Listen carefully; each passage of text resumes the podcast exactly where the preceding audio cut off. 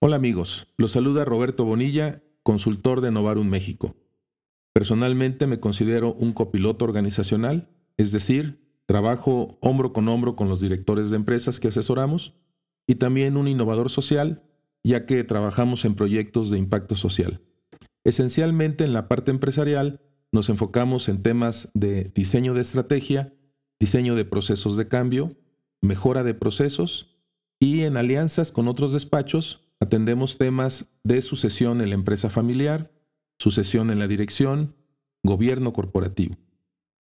Dentro de Novarum México tenemos un eslogan que es construyendo mejores futuros. Y eso es lo que buscamos hacer con nuestros clientes. El que se puedan hacer acciones en el presente para que tengamos un mejor futuro como empresa, como persona, como sociedad. El día de hoy revisaremos la forma en que un líder se manifiesta con sus equipos. Precisamente cómo un líder ejerce su liderazgo, que fue lo que revisamos en uno de los capítulos anteriores. Y vamos a tener como referencia a dos autores. Una antropóloga, la doctora Ángeles Arrien, que habla precisamente de la forma en que el líder se manifiesta con, con su gente. Y otro es un profesor del IPADE, aquí en México, el doctor Joan Ginebra, que escribió hace algunos años el libro El liderazgo y la acción. Yo siempre que hago mención a este libro, reconozco que es uno de los mejores libros de liderazgo que he tenido la oportunidad de leer. Voy a combinar los dos conceptos y luego voy a agregar algunos elementos que de nuestra práctica de consultoría hemos identificado que son relevantes y que vale la pena tomar en cuenta. Empecemos con las manifestaciones del líder de la doctora Ángeles Arrien. Ella propone que hay cuatro formas en que un líder se manifiesta con sus equipos. El líder visionario, precisamente por la importancia de que marque un rumbo, de que inspire a su gente a lograr algo que vale la pena alcanzar. Una segunda manifestación es el líder guerrero, aquel líder que se arremanga las mangas y si es necesario se pone a trabajar junto con su gente para lograr un resultado determinado. Muestra que realmente domina el tema de lo que están trabajando y sirve como ejemplo visible, ¿verdad?, para todos sus seguidores. La tercera manifestación es el líder como maestro. Curiosamente, esta faceta eh, muchos líderes, tanto sociales como empresariales, la pierden de vista. No se dan cuenta que ellos están formando a un, grupo de personas para que sean a su vez también en un futuro líderes y que vale la pena detenerse un momento para enseñarles, enseñarles el cómo se hacen las cosas o el cómo podrían mejorarse referente a cómo ellos lo hacen. Entonces tenemos tres manifestaciones de cuatro ya este, mencionadas el líder visionario, el líder guerrero y el líder como maestro. Si nos vamos al tema de, del padre de familia, se darán cuenta que según la, edad de, de, los hijos, cada una de estas manifestaciones pues tiene más o menos importancia y la parte de un líder maestro pues es muy importante en las, en las primeras etapas de la infancia.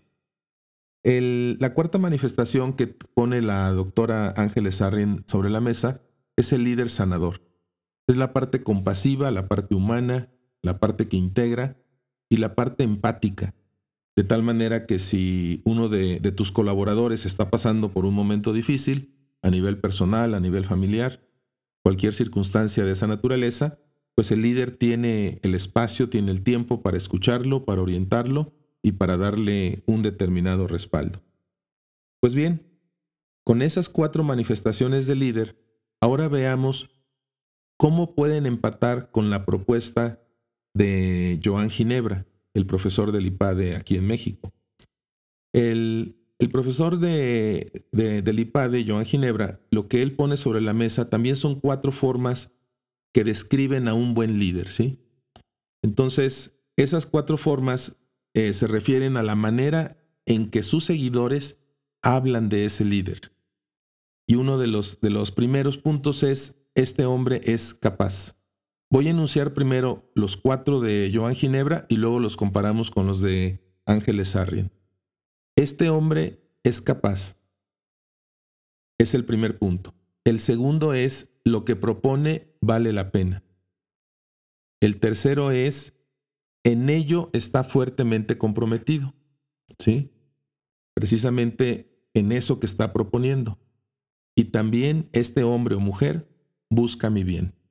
Entonces van los cuatro de nuevo. Este hombre es capaz, lo que propone vale la pena, está fuertemente comprometido y busca mi bien. Ahora, ¿cómo se relacionan con los otros cuatro?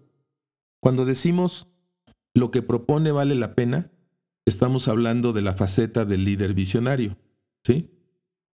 Ahora, si decimos eh, este hombre busca mi bien, corresponde a la manifestación de un líder sanador. Luego, ¿qué más tenemos? Está fuertemente comprometido en lograr eso que propone. Es el liderazgo como un guerrero. Cuando nos dice este hombre es capaz, es precisamente la parte que corresponde al líder como maestro. O sea que no solamente está exigiendo un resultado o está marcando un rumbo, sino que está enseñando el cómo lograrlo. Entonces, la parte de, de maestro es este hombre es capaz, la visionaria, lo que propone vale la pena, la guerrera está fuertemente comprometido y la parte de líder sanador, este hombre busca mi bien. Bueno, pareciera que empatan bastante bien y que es un modelo completo de liderazgo. Sin embargo, les queremos mencionar que hemos encontrado dos manifestaciones adicionales que pueden ser útiles para ustedes. Y la primera la que proponemos nosotros es un líder ausente. Obviamente cuando escuchamos la palabra ausente a lo mejor nos da una connotación negativa, porque pudiéramos pensar que cuando el líder debe de estar presente se nos desaparece y deja a su equipo abandonado. Pero si bien puede ser esa circunstancia, que no es sana, ¿verdad? Aquí estamos hablando de otro tipo de ausencia, y es una ausencia planeada, de tal manera que el líder lo que busca es identificar realmente cuáles son las capacidades y competencias de su equipo para resolver problemas cuando él está ausente.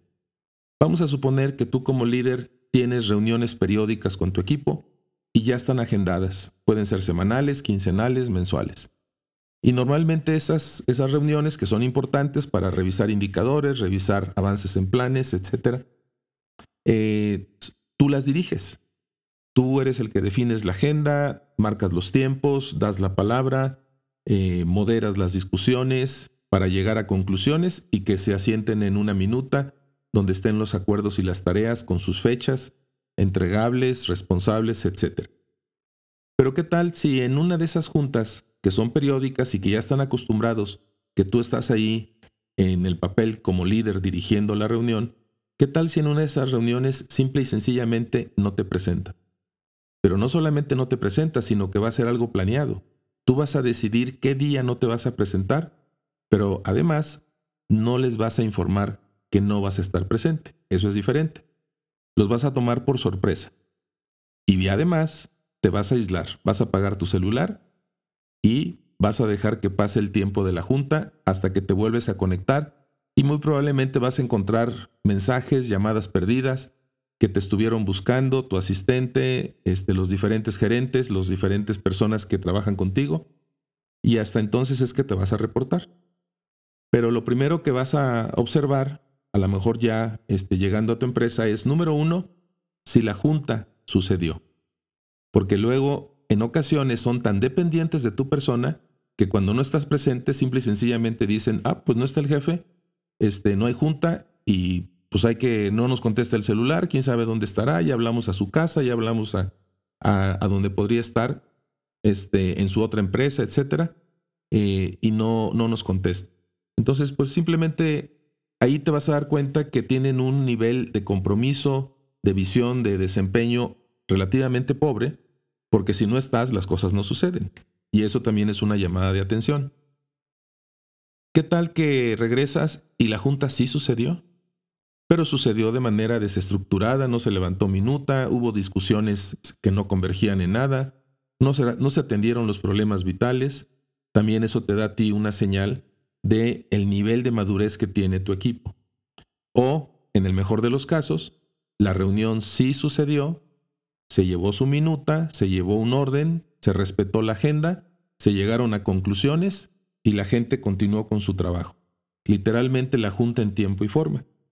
Entonces, esta manifestación del líder ausente, entre comillas, lo que busca es precisamente dar oportunidad a que tu equipo desarrolle nuevas competencias y que también en un futuro, cuando ya de manera planeada no estés tú presente, estés tranquilo que puedes delegar en ellos el que lleven a cabo la reunión.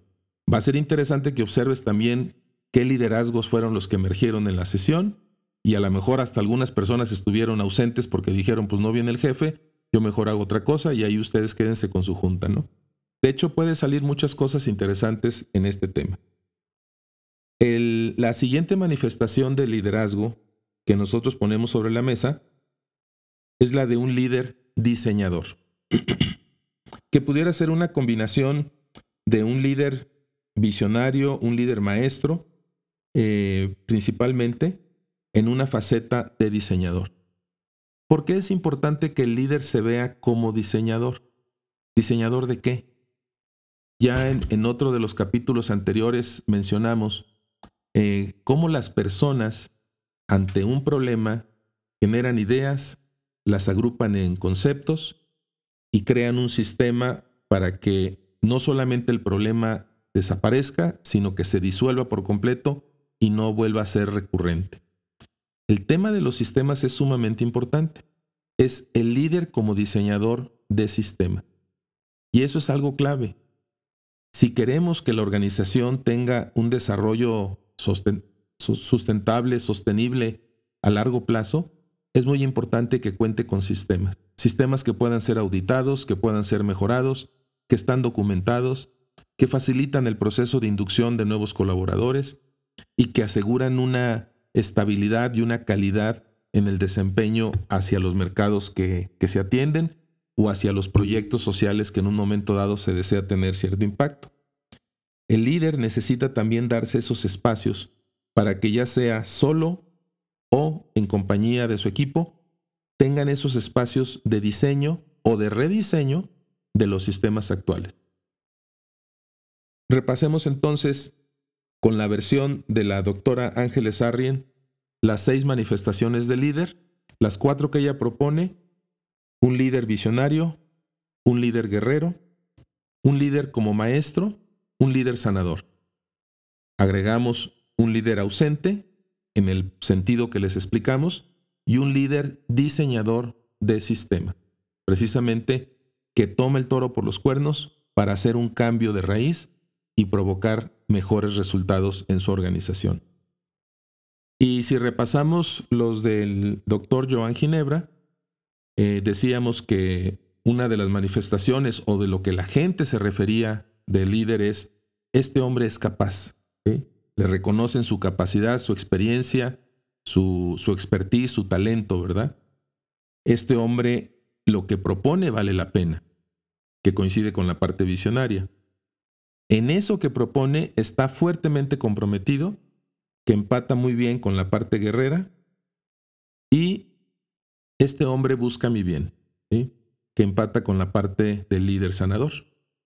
Y ahí también agregaríamos, ¿verdad?